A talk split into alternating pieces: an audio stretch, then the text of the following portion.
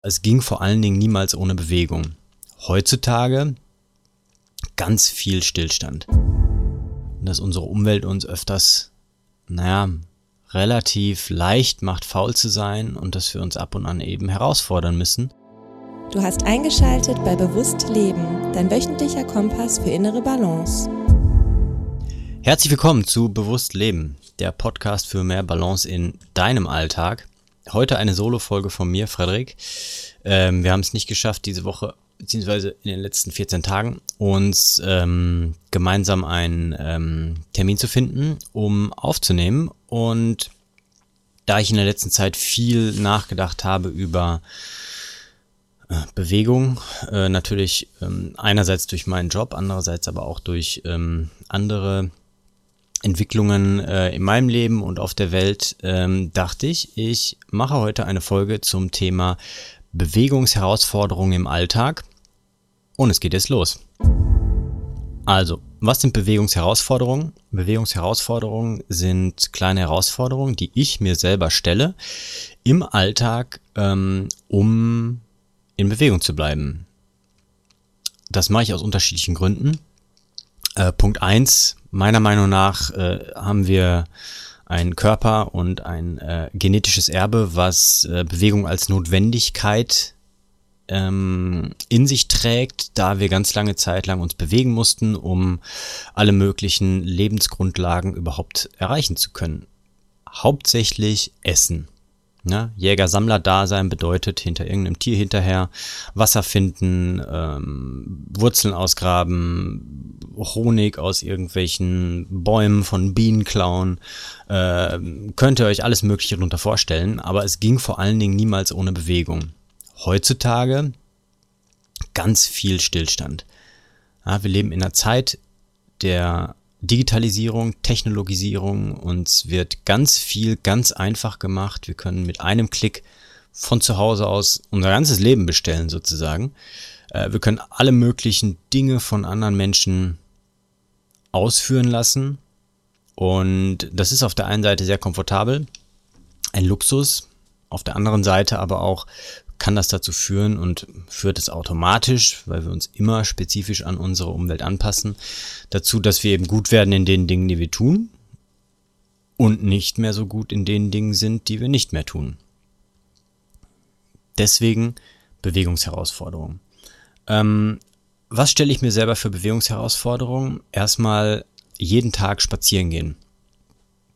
Da wir mittlerweile einen Hund haben, ist auch eine der ersten Dinge, die ich am Morgen mache, wirklich eine kleine Runde nach draußen. Egal bei welchem Wetter, egal bei welchen Temperaturen, ob warm, ob kalt, ob nass, ob trocken, ähm, ob windig, ob äh, windstill, vollkommen egal.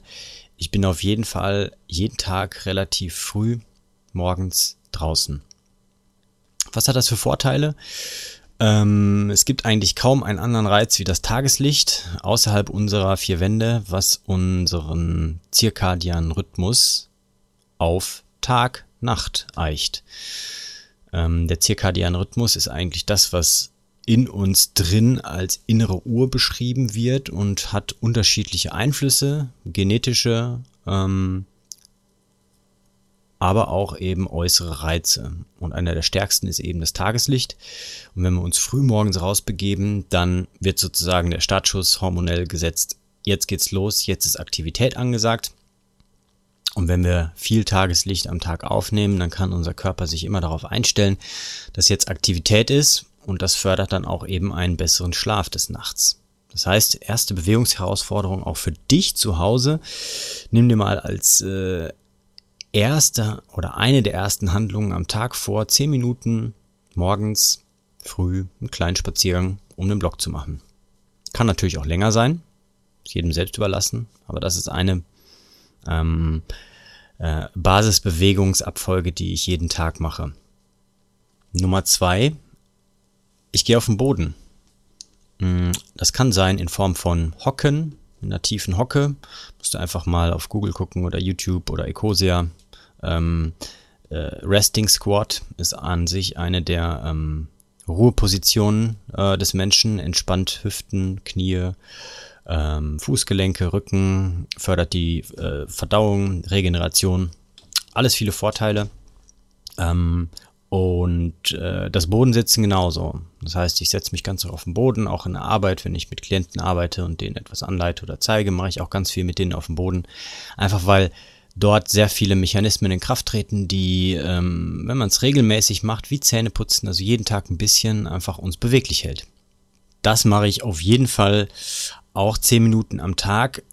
Ich stelle mir jetzt niemals einen Timer für solche Aktivitäten. Ich habe mittlerweile nach Jahren gelernt, einfach darauf ähm, zu vertrauen, dass ich das intuitiv mache. Und das ist erstmal ein Prozess, in dem man reinkommen muss und am Anfang muss man sich dementsprechend erstmal vielleicht diese Herausforderung stellen. Das heißt Nummer zwei, zehn Minuten Bodenzeit pro Tag.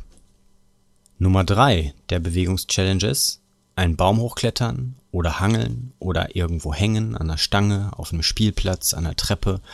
Vollkommen egal was, aber ein bisschen die Arme benutzen die Hände, die Unterarme, alles ein bisschen kräftigen, beweglich halten und eigentlich eher spielerisch die Umwelt dadurch erkunden. Wenn man sich Kinder anschaut, ähm, die machen das intuitiv. Ähm, wir haben viele Möglichkeiten, ähm, das äh, wahrnehmen zu können.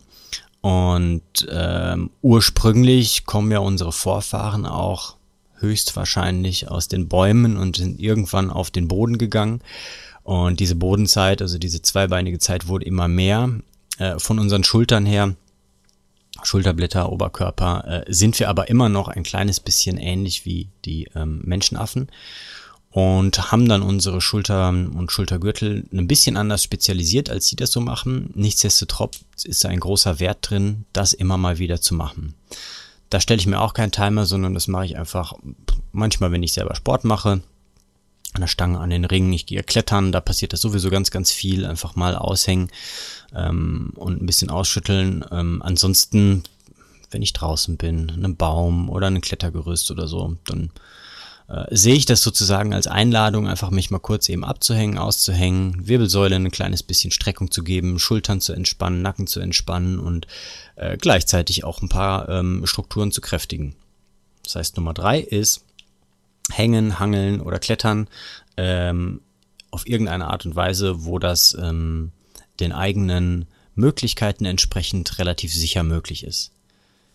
Nummer vier, barfuß durch die Natur. Warum barfuß durch die Natur? Ähm, relativ simpel. Unsere Füße sind nicht nur die Teile, auf denen wir den ganzen Tag und unser ganzes Leben stehen und uns durch die Welt bewegen, ähm, sie sind auch wichtige Sinnesorgane. Mm, wir haben einiges an Knochen, Gelenken, Bändern, Muskeln, Sehnen, ähm, Nerven, Wahrnehmungszellen in den Füßen.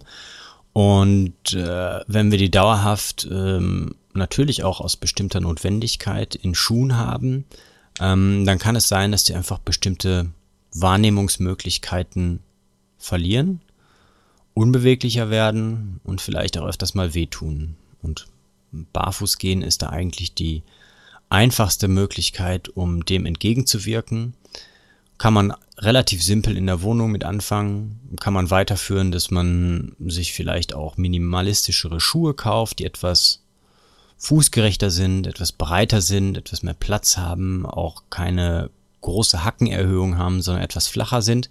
Die müssen nicht super dünn sein, aber vor allen Dingen eher flacher.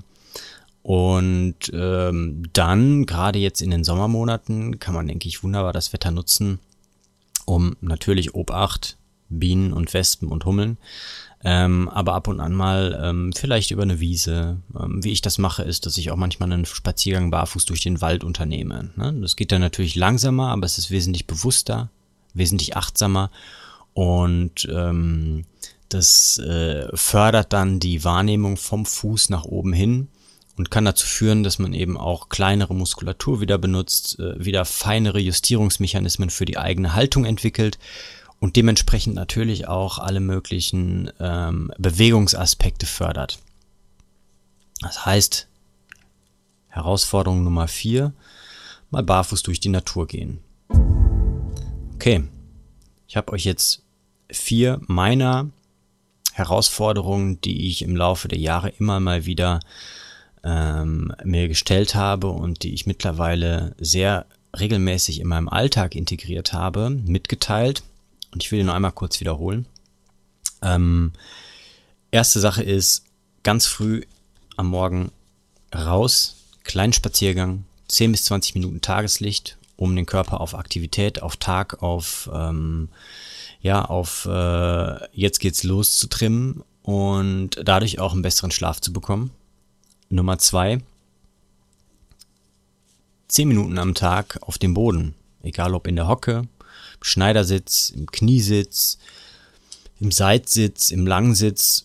Es gibt da so viele verschiedene mögliche Positionen, ähm, die man einnehmen kann. Und äh, dadurch fördern wir auch deutlich die Beweglichkeit in unserem ganzen Körper und ähm, je nachdem, was man da macht, kann man eben auch wesentlich kräftiger und ähm, agiler werden. Nummer drei: Hängen, Hangeln oder Klettern. Sucht euch Möglichkeiten draußen am Baum, an der Stange, im Klettergerüst, eine Treppe, vollkommen wurscht.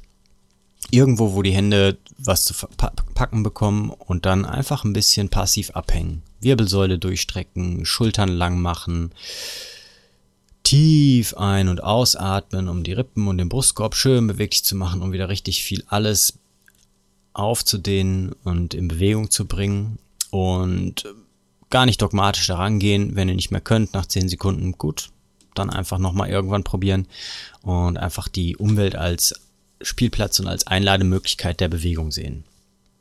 Nummer 4, barfuß gehen. Barfuß gehen durch die Natur, klein anfangen, erstmal in der Wohnung, später auf einer Wiese, vielleicht auch im Wald ähm, manche Untergründe sind für einen Anfänger komplett ungeeignet, weil man noch überhaupt gar nicht die Toleranz aufgebaut hat. Aber es ist wie bei allem im Leben, man trainiert, man macht es regelmäßiger, man wird besser darin, man evaluiert wieder. Und ähm, eine Zwischenmöglichkeit ist eben das Zulegen von äh, minimalistischeren Schuhen, weniger Polsterung, flacher und breitere Zehenbox, damit der Fuß auch ein wenig arbeiten kann.